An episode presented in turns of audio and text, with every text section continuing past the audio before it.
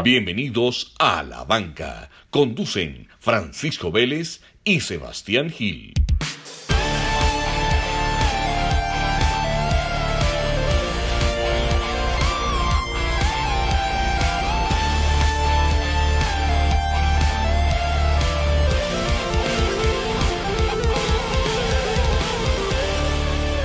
Sebas, ¿cómo vamos? Pacho, ¿qué más? ¿Bien o no? Aquí con un nuevo formato esta semana. Vamos a empezar con las cápsulas de En la Banca, fáciles de digerir, información rápida. Estamos estrenando, Estamos estrenando. estrenando, estrenando formato. Bueno, Sebas, démosle juego al formato entonces. Bueno, entonces esta primer cápsula, eh, como decían las abuelas, eh, cada niño viene con su pan debajo del brazo y yo creo que la pandemia a este par de próximos invitados les hizo mucho beneficio, porque ellos venían muy bien organizados con un evento que ha sido tendencia en el país, muy bacano, un proyecto súper bonito, y ahora con el tema de la pandemia en las carreras virtuales se hicieron conocer hasta internacionalmente. Entonces, señores, con ustedes los fundadores de Danariño Challenge. Sergio, Juan, bienvenidos. Muchas gracias, señores, por la invitación y qué bacano estrenar, estrenar este formato y echarles el cuento de, de esta vaina que nos inventamos y nos, nos estamos terminando, yo creo que de inventar o, o nos seguimos inventando todos los días porque siempre decimos que, que, el nariño es como el arte de la, de la improvisación. Eh, más allá de que pues todo lo improvisamos, tratamos de hacerlo bien, pero no tenemos ni idea hacia dónde va, hacia dónde va, qué va a pasar y, y así ha sido creo que desde que nació. Bueno, pero bacano, el deporte, el deporte es arte. Juan, yo, yo eh, ahí te medio esculqué y vi que pues tenés familia, porque pues de esto se trata este, este podcast, de hablar más allá de, de, del deporte, sino de las personas. Tenés familia, todo. Pues pucha, entonces lo primero que a mí me vino a la cabeza, uy, parce, este man con familia, no sé qué, la cosa, hijos, y afuera de eso se mete en este proyecto. Parce, mi héroe, mi héroe, ¿cómo, ¿de dónde saca tiempo, güey? Es A que ver. el, el, el pan viene debajo de la recién nacida. Vamos a ver qué le trae. Sí, fue algo así, fue algo así. Re- Realmente, eh, pues yo creo que es que uno le, le uno, un- eso de decir que uno no tiene tiempo, yo creo que siempre es, es que no le quiero sacar tiempo. Yo creo que siempre hay tiempo. Yo no soy muy amigo de dormir, entonces eso no es un problema. Eh, y pues digamos que ahorita sí ha sido duro, o sea, realmente ha sido duro, pues obviamente tengo una bebé de dos meses y medio, que creo que es lo mismo que llevamos haciendo carrera. Sí. Nació el 16 de marzo y la primera carrera creo que fue el 28 de marzo, si no estoy mal, cuando empezamos a aprender sobre Swift. Eh, y pues ahí le hemos sacado tiempo como al entrenamiento. Obviamente el entrenamiento, yo no tenía planeado estar entrenando a tope en esta, en esta época, entonces pues no estoy haciendo doble jornada. Eh, también pues el trabajo normal, porque pues el Nariño desafortunadamente no es un, un trabajo full time para ninguno de los dos, sino pues es, es un hobby que lo hacemos en los almuerzos eh, y en las noches. Y pues ahorita se ha intensificado un poco más por todo lo que viene pasando, porque crear carreras virtuales dos semanales con más de 400 personas no, no, están, no, no sale como de la nada, pero, pero ahí vamos, piloteándola, dándole Bu- prioridad como a cada una de las cosas y, y aprovechando. Y, y Sergio, Sergio, familia, ¿qué, ¿qué otra responsabilidad tiene aparte de este mega bebé? No, pues yo tengo pues trabajo común y corriente. Sí. Afortunadamente en mi trabajo yo puedo ir todos los días. Yo administro una finca lechera. Entonces, pues digamos que la pandemia no me ha pegado mucho, sigo teniendo la misma rutina. Y por ahí otros proyecticos por los lados y entreno a algunas personas y etcétera, pero, pero digamos que la carga familiar y emocional no es como la de Juan. Claro. Bueno, y, y nosotros acá en este, en, este, en este podcast hemos hablado mucho que esto nació de conversaciones de almuerzo. La pregunta es, ¿cómo nace de Nariño Challenge? O sea, ¿cómo nace este proyecto que ustedes están acá ahorita impulsando? Eh, eh, es- Este proyecto sale muy improvisado. De hecho, hay un dato curioso que la primera persona que a mí me habló bien sobre triatlón fue Sergio. Sergio fue mi primer entrenador. Yo, sie- yo siempre tenía como algo relacionado con el triatlón que me parecía chévere, pues no tenía ni idea y alguna vez conocí a un man y me dijo, no, es que yo hago tri. Y dije, ¿cómo es eso? No, es que yo entreno tales días y esto es así. Dije, yo quiero, dame el teléfono y me dio el teléfono de Sergio. Nos sentamos, nos tomamos un café y a la semana siguiente empecé a hacer trillo tres días, llevo tres años dándole eh, parejo al tema.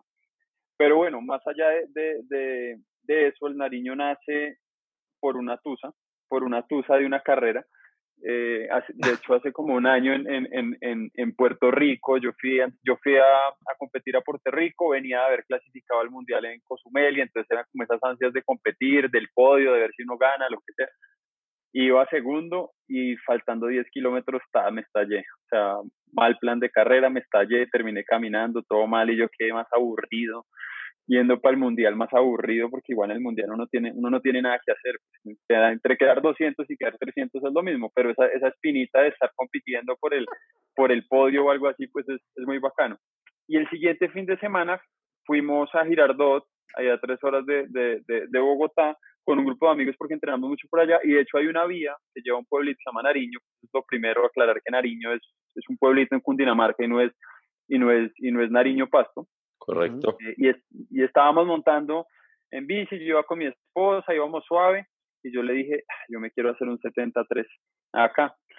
Y le dije a ella, entonces terminamos de montar y después estábamos ahí sentados con dos amigos, otros triatletas, Polanía, Alzate, eh, y dijimos, y yo les dije, venga, ¿por qué no hacemos un 73 nosotros? Vengámonos un día, nos damos candela, nosotros andamos muy similar y nos damos candela. Y dijimos, bueno, listo, hagámosle. Venga, y si invitamos a los Delgado, y si invitamos a Sergio, y si invitamos a estos otros. Y empezamos a armar como un convito así, de hecho, dijimos, listo, hágale.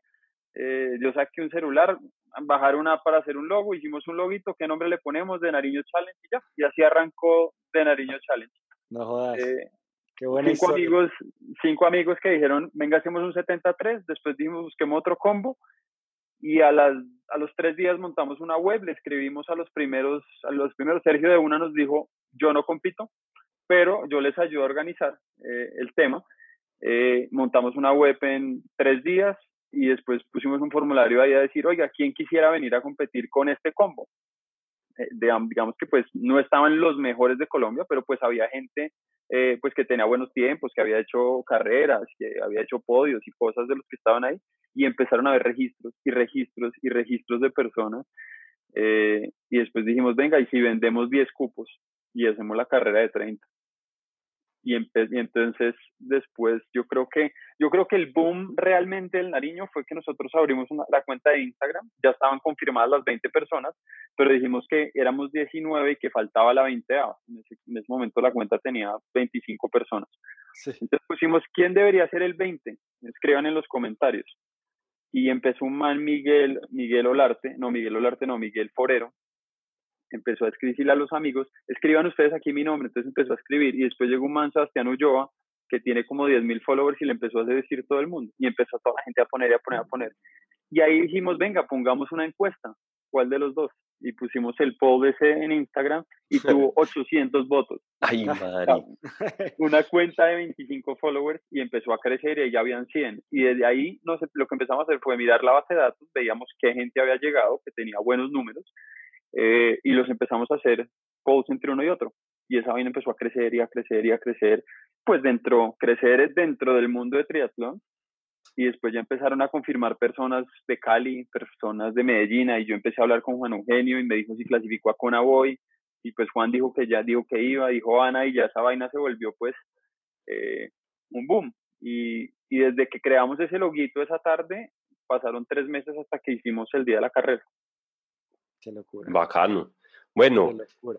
Pero pasaron tres meses muy locos porque en esos tres meses conseguimos patrocinadores, conseguimos televisión, conseguimos productores, claro. conseguimos un resto de cosas, una cosa impresionante.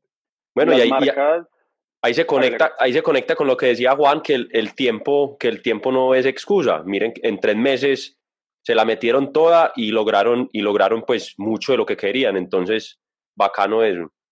No, y, cuántas conversaciones de amigos no empiezan así, armemos una carrera y no terminan en nada? Y no terminan en nada, o, metamos, o hagamos un negocio y, tampoco. El paseo, que yo no sé qué, y nunca termina yendo a ningún lado. Muy bacano que en tres meses lo hayan hecho realidad. Sí, sí, sí, muy de admirar. el formato llamaba muchísimo la atención. Nosotros dijimos, pues cobremos X plata, era poquito, 200 mil pesos simplemente para comprar el agua. Pero después dijimos, oiga, tenemos a los cracks de Colombia, son solo 40, son solo 30. ¿Será que una marca le interesa? Y fuimos a ASICS, claro, yo les doy tenis a todos. Pues a Feti no, yo les doy trisut para todos que se vistan iguales. Después un hidratante y todas las marcas y después DirecTV. No, DirecTV les hacemos entrevistas y los sacamos en televisión y todas eran como que sí, sí, sí, porque pues era realmente económico, nosotros ni siquiera les cobrábamos, sino era denos cosas para hacer este evento más grande. Eh, y yo creo que hubo mucha gente que pues realmente era un PowerPoint, o sea, y nosotros tampoco sabíamos que muy bien qué iba a pasar, yo tenía experiencia organizando carreras, eh, que había hecho eventos, pero nos tocó sacar permisos como si fuera una carrera normal, de hecho hay una anécdota que la piscina de Girardot, que es de 50 metros, que es donde nadamos, digamos, en Lariño nada en piscina, eh, iba, a estarse, iba a estar, le iban a hacer mantenimiento preciso en esa época después de 15 años. La primera vez desde que la construyeron. Exacto. Y nosotros, huevo, no, nosotros no le dijimos a ninguno que esa piscina iba, que esa piscina, pues, que nos iba a tocar nadar en 25 y la 25 es fatal. Y todos al tiempo, nosotros no dijimos nada y seguimos y dele, y dele y de hecho el jueves, antes de la carrera, logramos hacer la vaina. Casi que llamaron y le dijeron al tipo, ya no le siga sacando el agua a la piscina, que vamos a aplazar el mantenimiento y se hace la carrera. No, tocó llenarla, la piscina estaba vacía, tocó llenarla. Tocó llenarla para meter a la gente. Ay, Fácilmente la piscina hubiera podido ser verde, que no se veía porque el agua más o menos entró directamente. Pero venga, bacano, bacano que eso haya pasado porque yo tengo, yo en el grupo de nosotros, de, los amigos de triatlón, siempre juego que el triatlón siempre tiene las historias más épicas. Entonces alguno va a una carrera y, y ese siempre, no, es que el viento, no, que hijo de puta ventarrón. El otro va, no, las olas, no, me tocaron las olas más grandes que me hayan tocado en una carrera siempre en triatlón hay la historia más épica y con eso siempre molestamos porque todo el mundo a una carrera y llega con su versión de la carrera más difícil que le ha tocado. Entonces, bacano que también que el triatlón sigue sacando historias épicas, bacano. Sí, hubo otra cosa que, de que fue muy bueno de la piscina y es que era como la piedra en el zapato, porque realmente Nariño y la vida de Nariño es una cosa de locos, o sea, la vía es una vía perfectamente eh, pavimentada, es una vía que no hay una sombra, es plana, hay viento, el calor son 40 grados, es, bien pesado eh, en términos climáticos la carrera, pero tenía el tema de que toca nadar en piscina y pues uno siempre está pensando en aguas abiertas. Pero de hecho, nadar en piscina fue una de las cosas más espectaculares porque en triatlón normal, pues uno ve salir la gente, listo, se fueron. Ah, bueno, y aquí salió el agua. Acá eran 40, 30 personas al tiempo saliendo en piscina, eh, se hizo un live, se rifaron los carriles y todo el mundo dándole así en piscina de 50 y todos los espectadores viendo, eso era como piraña, eso era espectacular. Ah, y, y, esas son las cosas más bonitas también que tiene la carrera y pues o sea, hay que mantener eso también. Bacano. Lo que está diciendo Juan, yo creo que una de las cosas más importantes fue eh, la familiaridad de la carrera porque así como, como les está costando que en la piscina, pues todos los espectadores estaban en las graderías mirando y la gran mayoría de veces no se ven. Y después todos los espectadores estaban encima de los atletas dándoles la hidratación, etcétera, etcétera. Los voluntarios pues eran el esposo, la mamá, el hermano. Entonces eso también hace que sea una experiencia única. Sí, porque al, al, ser tan poquitos se quitan muchas cosas de un, de, un, de un Ironman. Eh, no, que usted no puede entrar, que no puede pasar por acá. A nosotros, cada familiar le puso la medalla a su atleta cuando cruzó la meta. Eh, y hay mucha gente que no ha tenido la posibilidad de que su familia lo vea correr, porque pues, es carísimo. Entonces, yo me acuerdo de Salomón, que es que, que él, su papá nunca lo había visto competir. Y por la ubicación de, de esto, pues también todo el mundo puede llegar en carro y el man le pone la medalla y ese man se estalla a llorar. Eh, no, eso fue, fue muy, muy bonito todo lo que terminó pasando, la hidratación, era toda la familia, era gente que hacía triatlón, entonces era perfecto porque sabía que estaba viviendo. Y pues tiene 40 manes que, que todos son competitivos, o sea, en una carrera de, de, Ironman, pues la, o sea, yo creo que el 10% va por un Kona o por un, o por un mundial y el resto simplemente va a terminarlo. Aquí son todos los que van por ese 10% y aquí cada puesto contaba. Entonces, uno en la bici, me acuerdo cuando, pues, porque yo la hice, Sergio no, uno en la bici veía un man adelante eh, y en una carrera normal uno ve a alguien y usted sabe que en un momentico ya le llegó y pasó y siguió derecho. Acá usted sabía que ese man iba rodando así mucho, un kilómetro menos que usted. Entonces tocaba esperar y usted sabía que a los 10 minutos iba a pasarlo. Eh, pero cada posición contaba. O sea, usted llegar a una carrera donde dice, yo quiero quedar top 20, ese era mi objetivo, por un ejemplo. Va, otros decían top 15, otros 10, obviamente había los tres que uno sabía que iban a estar por el podio. Bacano, muy teso, muy teso, como lograron pues plasmar eso ahí en, en nada, me, me, sigue sorprendiendo y, y, y no, pues que, que, se les vuelva una cosa más grande. Sergio, vos te has vuelto pues y lo que, lo que hemos visto últimamente es, es el hombre de los números, eh, contémosle un poco a la gente que vos estudiaste ingeniería, vos qué, qué profesión tenés, tal cosa, y después seguimos con, con Juan. Yo soy ingeniero mecánico y tengo una maestría en ingeniería. Listo. Juan, Juan ¿qué estudió? Yo estudié mercado y publicidad y después hice una, una maestría en marketing digital. ¿Y en, la ¿Y en la universidad o en el colegio los dos hicieron deporte o esto fue algo como de la midlife crisis? Yo llevo 30 años nadando. Desde los 8 años comencé a nadar y eh, pues nada, Liga de Bogotá, bla, bla, estuve nadando en la universidad en Estados Unidos, después me volví, entrené mucho tiempo con Omar Pinzón, bla, bla, bla, y terminé en triatlón y llevo 10 años en triatlón. Ah, bueno, pero una ventaja porque pues la natación es lo más, lo más duro. Claro, sí. pero un adicto al deporte, simplemente el triatlón era el paso obvio cuando la natación se acababa. La, la natación yo la empujé hasta los 27 años. Sí.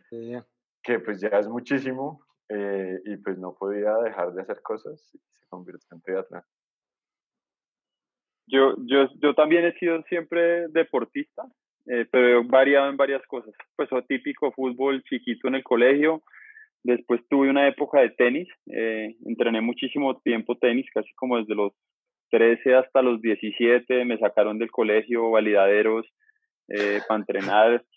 Eh, después estuve un año en una academia en Estados Unidos, estaba pues eh, como perfilado a profesional y, y, ya hubo una época que yo a los 17, 18 dije, no, ya, ya estoy quemado porque pues mi vida era eso, o sea, proms, proms nada de eso estuve, sino era puro tenis.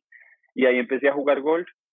Jugué golf harto tiempo. De hecho, hice un, otra, otro, un startup de golf, una aplicación de golf. Eh, llegué a ser como handicap 2 y después me dio por el triatlón y, por, y ahí empecé ahora a meterle a esto y pues me, me fascina. Creo que el, que el tema, el triatlón tiene algo muy bacano frente a los otros deportes, es que le da a uno la posibilidad de volver a, al alto rendimiento. Eh, que no es que no es fácil, o sea, el tenis alto rendimiento no es fácil volver a hacerlo, no está la gente, siempre necesita un profesor o alguien para competir, es difícil competir internacionalmente cuando uno es un amateur y creo que el triatlón lo lleva a uno nuevamente como a ese estilo de vida de, de, de, de alto rendimiento y, y, y, a mí pues me gusta eso, o sea, a mí me gusta el tema de la competencia, de hecho desde mi primera carrera yo le decía a Sergio, voy por mi sub 5, y el man, marica, no, piensa en terminarla, o sea, la primera vez yo, yo sí, pero déjenme tratar de hacer mi sub 5. Eh, ¿Usted cuál cree que es el proporcional a Handicap 2 en triatlón? ¡Hey! ¡Qué buena! Uy, qué buena pregunta, pregunta, muy buena. A ver. Marica, no, pues no, quizá un, quizá, un, quizá un mundial, quizá un mundial. ¿Un mundial ser. ir a un mundial o un mundial ir a ganar un mundial? No, de pronto ir a un mundial. Ok. Sí, porque después usted tiene que ser cero, después más cinco, lo que sea. Hay mucho amateur que puede ser más tres. Ok. Que podría ser el que vacuna. sí, bueno, también depende de qué, de qué mundial, si medio o full, pues. No, de medio, medio, medio. Ah, bueno. Bueno, entonces, ¿para dónde va el Nariño Challenge? Se sigue organizando, ¿cierto? 2020, digamos que está, digamos que está firme por ahora. Eh, pero el plan de la carrera, ustedes, así como se sentaron ese día entre cinco, hey, vamos a hacer esta carrera, ustedes entonces a futuro, ¿qué dicen? Bueno, esto, esto lo vamos a volver franquicia, vamos a, esto se va a volver una cosa internacional, vamos a invitar que esto sea como el campeonato suramericano? ¿Qué, qué, qué se imaginan ustedes como cuando se imaginaron ahí esos cinco amigos ¿qué se imaginan a futuro para el Nariño Challenge? Es, yo creo que es difícil la pregunta porque es que todo pasa muy rápido en, en, el Nariño y, parte de lo que hacemos es aprovechar esa oportunidad rápidamente y ver hacia dónde llevan las cosas. Eh, pues obviamente no, nosotros nunca nos imaginamos hacer carreras virtuales. Eh, no, cuando pasó lo del COVID dijimos se cancela el Nariño 2020 y resulta que ahora el 2020 va a ser el 15, en, en, de este domingo en 8 y va a ser transmitido en vivo por DirecTV y después lo van a pasar en televisión. Eh, vienen los mismos que van a competir en bici, vamos a traer pros internacionales, gente de, de, de age groupers de otros países y pues va a ser una nota y realmente eso pasó ayer que DirecTV dijo, listo, sí, tenemos aprobado, vamos para televisión. Entonces, eh, eso, eso digamos que, que pasa, ha pasado muy rápidamente. Hace dos meses no pensábamos en hacer eventos, digamos que masivos, y pues ahorita obviamente después de lo que ha pasado, más de 1.200 personas han participado en las carreras, eh, hay una relación enorme con la marca. Sin duda, cuando salgamos y sea posible, eh, haremos, un, haremos eventos, yo creo que tanto de ciclismo como como un triatlón masivo, pero la carrera se tiene que mantener, la carrera de esa, esa exclusividad, ese formato, ese que no hay categorías eh, y esa familiaridad que genera entre las personas que fueron al Nariño, pues esa es como la esencia de la carrera y eso tiene que, que mantener, pero pues yo creo que con Sergio estamos como de acuerdo de que vamos mirando hacia dónde va la vaina, y, pero sí, sin duda lo que hemos hablado es salir de esto y haremos algún evento masivo para toda esta gente que, pues que se ha acercado a la marca y que, y que, le, y que le gusta lo que hacemos y de, y de la forma sobre todo que, que, lo hacemos, que yo creo más que todo es, es eso, es la forma, es el lenguaje, es, es, lo que representa la marca. No, muy bonito, muy bacano, muy, muy coherente como, como lo ven y como, y como lo cuidan. Son, se ve la energía, se ve la energía ahí muy bacano. Una cosa ahí que yo quisiera añadir a, lo, que hizo, lo que dice Juan es que yo creo que nosotros tenemos una gran responsabilidad en cuanto a que le entregamos al triatlón en Colombia y siempre tiene que estar como en nuestra cabeza lo que le estamos entregando al triatlón. Yo creo que sin duda todo lo que vayamos a hacer tenemos que pensar en o mantener nuestra forma de ver el triatlón. Como ustedes ven, nosotros dos hemos hecho deporte y deporte duro toda la vida. Entonces, por eso es que nosotros creamos eventos en donde queremos que la gente compita. Sí, yo creo que, eso es una cosa básica, ¿cierto, Juan? Nuestros eventos, lo ideal es que la gente compita independiente si usted tiene 20 o 50 años. Si ustedes dos se pueden dar codo, ¿por qué le voy a, a, poner a salir en momentos diferentes? ese todo el codo que quiera. Y de alguna forma, como expandirlo, como sea, y el evento masivo, sin duda, que traería mucha más gente a la marca y que esta carrera se vuelva más aspiracional. Y una cosa muy chévere que tenemos, yo creo, en 2020 es que como es una carrera chiquita, se podría hacer en cualquier momento. ¿Sí? ¿A, qué me refiero? Cartagena, que es la carrera de triatlón más importante de Colombia, son 2.000 personas, es internacional, ya dijo que no, no va porque son 2.000 personas más otros 3.000 acompañantes, entonces pues ya es un evento de 5.000 que usted sabe que en Colombia no va a poder haber un evento de 5.000, nosotros tenemos un evento de 200 personas por mucho. Entonces si el gobierno dice, usted ya puede hacer un evento de 500 personas, ya nos cae. Claro. No le hemos dicho no al 2020 todavía, obviamente bajo todas las precauciones y pues no nos pondremos a arriesgar ahí por querer que se, que se haga el evento pero, pero lo que le hemos dicho a la gente cuando empezó esto fue, no vamos, vamos a aplazar la fecha, no vamos a intervenir con Kona, no vamos a intervenir con el Mundial eh, de 73 con Nueva Zelanda y les vamos a avisar dos meses antes. Eso fue como lo único. Entonces, pues si aquí, no sé, a septiembre se puede, pues con dos meses de anterioridad, de anterioridad le dimos a la gente, hágale, entrenen. Eh, y obviamente el objetivo es que la gente llegue lo más fina posible a la carrera y yo creo que la primera carrera sé que gente no fue porque pues era un PowerPoint, yo que me voy a pegar el viaje hasta allá y no lo cogió y yo creo que se arrepienten. Y la segunda va a ser de locos, o sea, la segunda... La que parte de eso nadie va a ir a ningún lado. Claro. Sí, claro. No, no, nadie va a ir. No, señores, muy, muy bonito el proyecto, muy bacano de donde proviene. Eh, hay demasiada nobleza en, en ustedes y en, y en, lo que quieren, y en lo que quieren con el proyecto.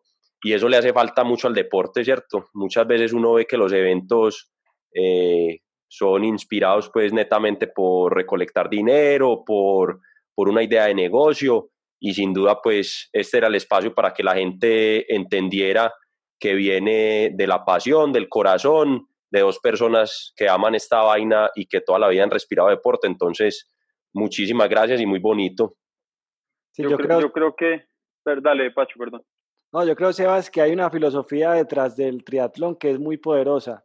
Y este siendo nuestro primer episodio de este tipo de formato, ha sido un placer escuchar al equipo de, Nariño Challenge. Muy bacano. Juan, Juan, ¿qué ibas a decir? Como agregando ahí lo que dice Sebas, eh, esto, esto no es nuestro trabajo, ojalá en algún momento pudiera volverse, pero creo que yo y Sergio compartimos eso, que esto no lo, no lo hacemos por plata, y de hecho creo que el Nariño Challenge hasta ahorita, con lo que ha pasado, hemos generado algo de ingresos, de resto no se había generado y es, y es, y es pura pasión, y creo que si no hubiéramos buscado generar ingresos, no sería lo que soy. Eh, nosotros lo que buscamos es, porque no sé, si de pronto cobramos X cantidad de plata y hay alguien de, de pronto que no tenga las mismas posibilidades que no puede pagarlo, pues esa persona no hubiera estado presente en el niño. Y al contrario, nuestro objetivo es que estén los mejores allá. Eh, si alguien no, ha no puede pagar por X o Y razón, siempre le decimos fresco, no se preocupe, pero eso es nuestro, nuestro mayor interés, dar a conocer a sus atletas y, fuera de eso apoyarlos. El hecho, no sé si conocen un poco la historia de, de Jan Ríos, que, que Jan pues es un man de Bucaramanga que llegó en bicicleta de ruta de ocho velocidades al Nariño Challenge y con unas ruedas prestadas.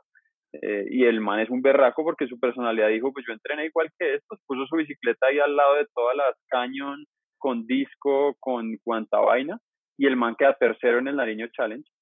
Eh, y con esa bici, o sea, con esa bici que son una bici de ruta Specialized eh, eh, con ese viento, marica, tin, el man fresco, tin, quedó tercero, y de hecho Jan después gana Cartagena, gana el Ironman de Cartagena en overall, y nosotros hicimos una vaca virtual eh, en la cuenta del Nariño Challenge y con el patrocinador de que nosotros es Felt, le, entre toda la gente recaudamos 12 millones de pesos y le compramos una bicicleta Jan. La bicicleta Felt que tiene Jan ahorita con Ultegra, la A1, la consiguió con la comunidad del Nariño Challenge. Entonces, eso es parte también de la esencia de esto. De pronto, Jan dice, bueno, ahorita la gente me conoce gracias al Nariño, eh, he conseguido patrocinadores, me dieron visibilidad y, y, y, por qué no, y ese es el tipo de personas que nosotros queremos apoyar, no el man que tiene followers, eh, que venga, me invitamos a la carrera, no, aquí no, aquí lo único que importa en estas carreras es, es el man que, que realmente se la suda y que tiene resultados y que tiene números y el mejor efecto fue Jan, o sea, cuando Jan gana Cartagena en esa bici, porque él fue, él, él desafortunadamente tuvo que ir también en su bici de ruta, eh, y pues esa bicicleta, marica, es aluminio, ocho velocidades y el man ahí fresco, sin, sin ningún por debajearse, fresco, ahí le pone a ruedas que quiera eh, y gana Cartagena así. No, muy bacano, mucha humanidad, mucha humanidad y eso es el deporte, eso es el deporte, eso es este podcast y usted lo demuestra muy bacano que cerraste ahí con esa, con esa historia porque eso, eso demuestra lo humano, lo humano que son ustedes y, ojalá pues continúe el proyecto así. Muy bacano. qué pena. Otra cosa ahí añadiendo lo que dice Juan es que estamos haciendo, llevamos dos meses haciendo carreras, dos carreras a la semana y no le hemos cobrado un solo centavo a nadie por a nadie. carreras con el único ánimo que la gente pase rico y se dé duro. Sí, porque pues, nos divierte. de acuerdo. El tema de, de crear una marca y, que la gente, pues yo creo que en cualquier carrera que se están haciendo, que son muchas virtuales, pues la gente dice, sí, quiero ir allá, pueden ser los premios, pero aquí siente que hay como, como una cosita adicional, como un tema de cero presión y, y, como una chispa que la gente dice, yo quiero ir a estar allá metido y lo bonito es que hay veces tenemos carreras que, ¿qué premios hay esta vez? Nada, salir en el Excel, igual se llenan. Oiga, otra vez hay rifas, ah, listo, bien también, pero igual, igual vienen y, y, eso es lo más bacano, o sea, ver eso, ver los mensajes que recibe uno de la gente, decir que, que, que nota poder montar con los del Nariño, pues eso es lo que al fin y al cabo tiene, tiene relevancia, porque pues esto lo hacemos por, por puro amor al, al, deporte. Podríamos estar cobrando cada carrera y no sacándonos la leche semana tras semana, pero pues como nos gusta tanto esto, pues para eso lo hacemos. Bacanísimo. No, muy bacano, muchísimas gracias y ojalá, ojalá algún día cuando vuelvan las, las carreras ya en persona, pues acompañarlos y, y, hacer algo allá en vivo con ustedes, muy bacano. De una, Muchísima, claro sí, muchas, muchísimas gracias. Juan, en serio, muchas gracias. Bueno, todo bien. Chao. Gracias. Chao, que estén bien.